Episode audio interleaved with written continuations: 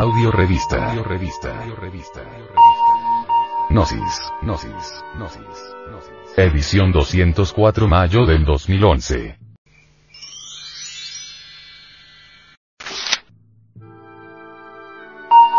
Diálogo con el venerable maestro. Samael Aumeor. 20. Venerable maestro. Samael, al común de la gente le es muy difícil apreciar con sus ideas tridimensionales o sensualistas la divinidad del sexo, ¿qué podría decirnos al respecto? Respuesta. El sexo, pues, es sagrado en un ciento por ciento, pues sin la fuerza sexual no existiría ninguna criatura sobre la faz de la tierra. No es el sexo algo meramente fisiológico como suponen muchos ignorantes ilustrados, no.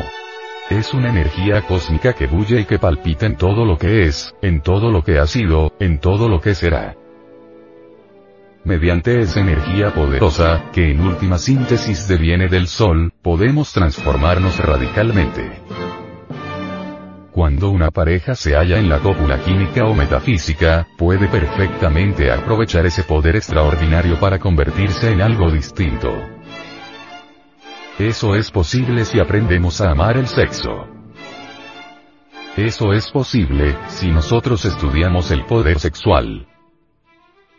Ciertamente, y en nombre de la verdad diremos, que podríamos aprisionar esa energía maravillosa que nos rodea durante la cópula química, para hacer dentro de nosotros algo distinto. En nombre de la verdad, pondremos énfasis para decir que, es posible aprisionar esta energía. En estos instantes nos viene a la mente Brown Sequard. Este hombre hizo experimentos maravillosos con el sexo. Descubrió, por ejemplo, que excitando el aparato sexual y no derramando el ensenimis, es decir, la entidad del semen, podría revitalizarse el organismo. Aún más, descubrió que podríamos rejuvenecernos totalmente. Brown Sequard fue famoso en el terreno de la endocrinología. Existe también en los Estados Unidos, la Sociedad Oneida. Esta sociedad ha hecho experimentos extraordinarios. 25 familias se sometieron a una disciplina magnífica. Se les prohibió la eyaculación del ensemis. Se les permitió la conexión del lingam Tony, pero sin derramar jamás el vaso de Hermes. El resultado fue formidable. Sus parejas se transformaron magníficamente. Hombres enfermos, sanaron, se rejuvenecieron, se llenaron de vida. Es claro que al no eyacular el ensenimis, al no eyacular el esperma sagrado, se producen transformaciones maravillosas. El esperma se transforma en energía, y la energía subiendo por el sistema nervioso hasta el cerebro, lo dinamiza radicalmente. El Dr. Krunheller, dijo que había que seminizar el cerebro y cerebrizar el semen. Esto es bastante importante.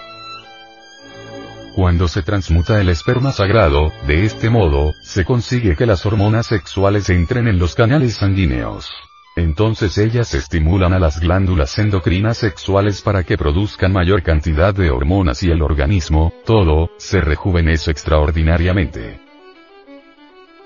Los indostanis nos hablan del kundalini, Extraña palabra para nosotros los occidentales, pero maravillosa en el fondo. La Blavatsky dice que es el Foat trascendente, contenido en toda materia orgánica e inorgánica. Ese Foat es el poder de Kundalini Shakti. Ese fuego sagrado despierta mediante la transmutación de la energía sexual. Cuando el fuego solar Kundalini asciende por el canal medular espinal, se producen cambios psicológicos trascendentales y trascendentes en el ser humano. 21. Venerable Maestro. Samael, en sí, ¿qué es la magia sexual? Respuesta. La magia es según Novalis el arte de influir conscientemente sobre el mundo interior. Escrito está con carbones encendidos en el libro extraordinario de la vida, que el amor ardiente entre varón y hembra obra mágicamente. Hermes Trimesgisto el tres veces grande dios Ibis de Top, dijo en su tabla de esmeralda. Te doy amor en el cual está contenido todo el sumum de la sabiduría. Todos tenemos algo de fuerzas eléctricas y magnéticas en nosotros, y ejercemos al igual que un magneto una fuerza de atracción y repulsión. Entre los amantes es especialmente poderosa esa fuerza magnética, y su acción llega muy lejos. La magia sexual, Sahaja Maituna, entre marido y mujer, se fundamenta en las propiedades polares que ciertamente tienen su elemento potencial en el sexo. No son hormonas o vitaminas de patente lo que se necesita para la vida, sino auténticos sentimientos del tú y del yo, y por ende el intercambio de las más selectas facultades afectivas, eróticas, entre el hombre y la mujer. La ascética medieval de la fenecida edad de Piscis, rechaza el sexo calificándolo como tabú o pecado. La nueva ascética revolucionaria de Acuario se fundamenta en el sexo. Es claro que en los misterios del Lingam Johnny se halla la clave de todo poder. De la mezcla inteligente del ansia sexual con el entusiasmo espiritual, surge como por encanto la conciencia mágica. Un sabio autor dijo, la magia sexual conduce a la unidad del alma y la sensualidad, o sea la sexualidad vivificada lo sexual pierde el carácter de lo sospechoso y menospreciado que solo se acata secretamente con cierta declarada vergüenza. Por el contrario, es puesto al servicio de un maravilloso gozo de vivir, penetrado por él y alzado a componente de la afirmación de la existencia que asegura el felizmente equilibrio de la personalidad libre. 22. Venerable Maestro. Samael, ¿cómo se practica la magia sexual? Respuesta.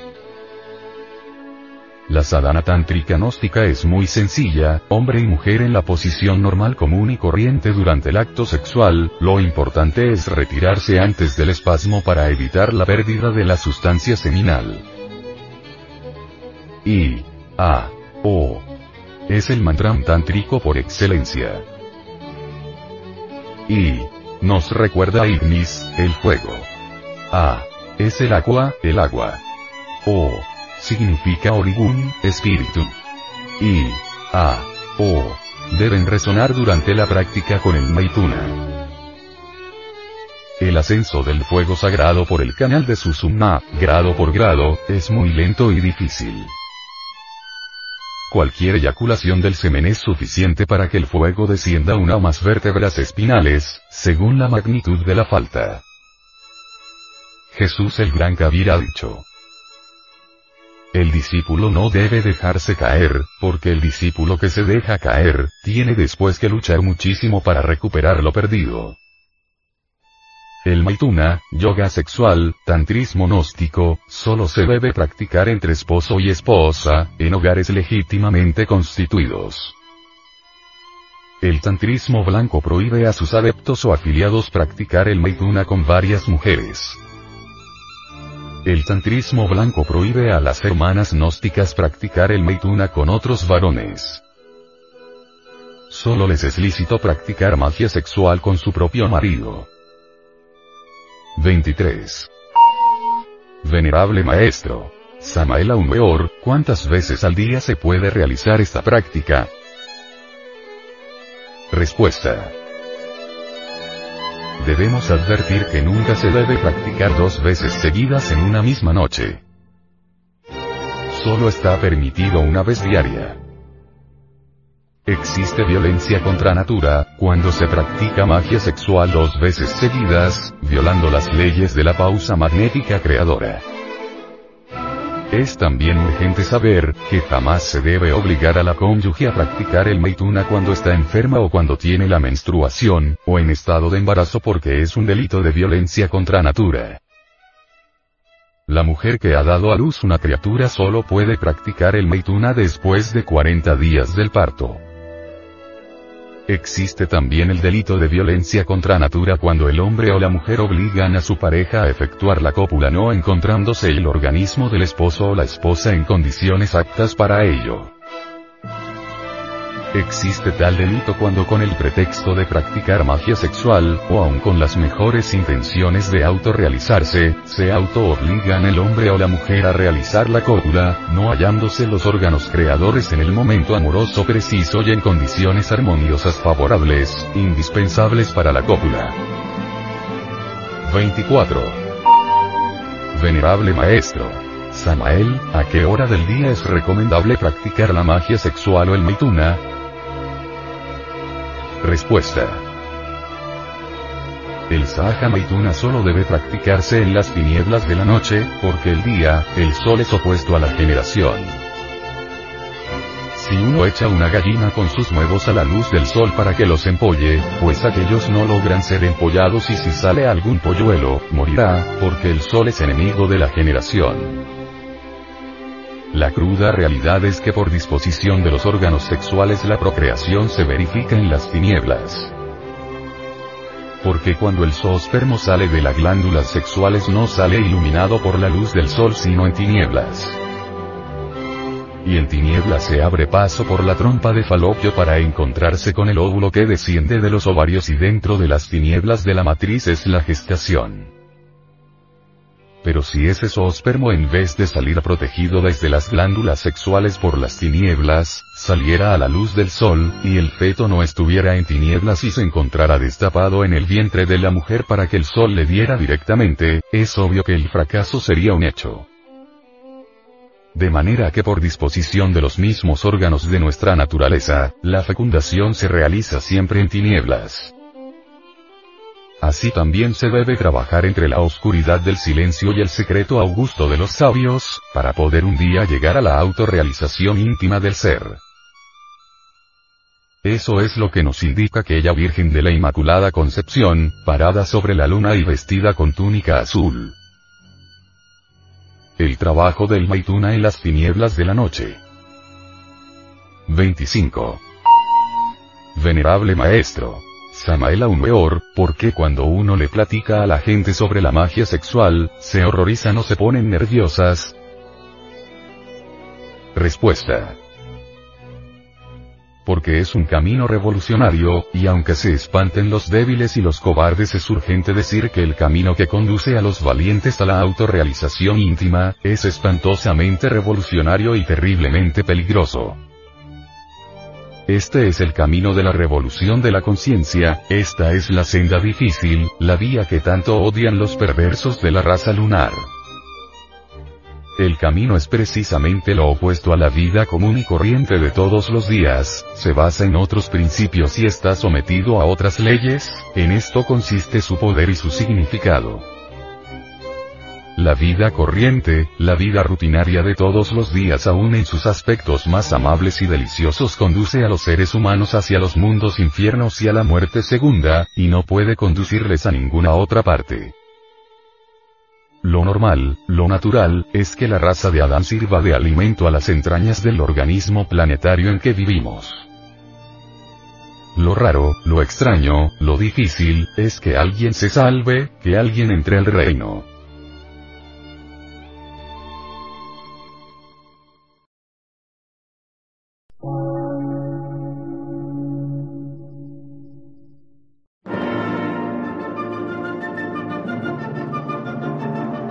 Emisora, gnóstica, transmundial. Por una nueva civilización y una nueva cultura, sobre la faz de la Tierra.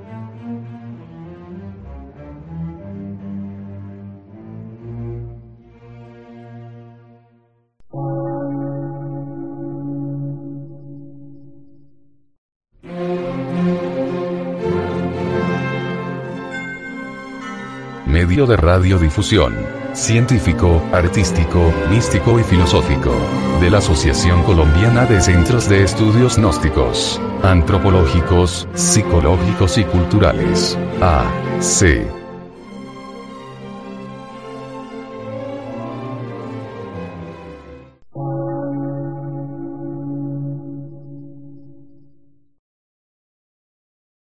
Lectura en movimiento. Difusión sin fronteras.